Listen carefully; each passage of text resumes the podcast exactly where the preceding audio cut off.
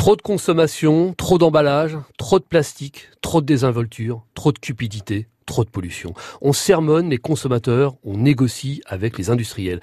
Qui sont les victimes de cette déraison? Les industriels qui cèdent aux supposés besoins des consommateurs ou les consommateurs qui n'ont pas d'autre choix que d'acheter ce qu'on leur propose?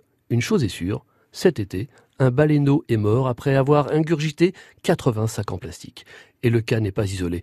La fondation Helen MacArthur nous dit, tenez-vous bien, qu'en 2050, parti comme c'est parti, il y aura plus de morceaux de plastique dans les océans que de poissons. L'information est stupéfiante. La bonne nouvelle, c'est qu'il existe des ingénieurs et des milliardaires pour s'associer et s'investir. Aux États-Unis, Ocean Cleanup veut récupérer les déchets avec des barrières flottantes, comme on pêche les poissons au filet. Le projet est titanesque. On crée également des drones capables de localiser tout seuls les zones envahies par les déchets pour mieux guider les opérations de nettoyage. Au Pakistan, on a découvert une espèce de champignon capable de se nourrir du plastique. En France, des ingénieurs ont mis au point un système à lumière infrarouge capable de trier automatiquement les déchets. Mieux encore, il a été inventé un système qui transforme par pyrolyse le plastique en carburant pour les bateaux.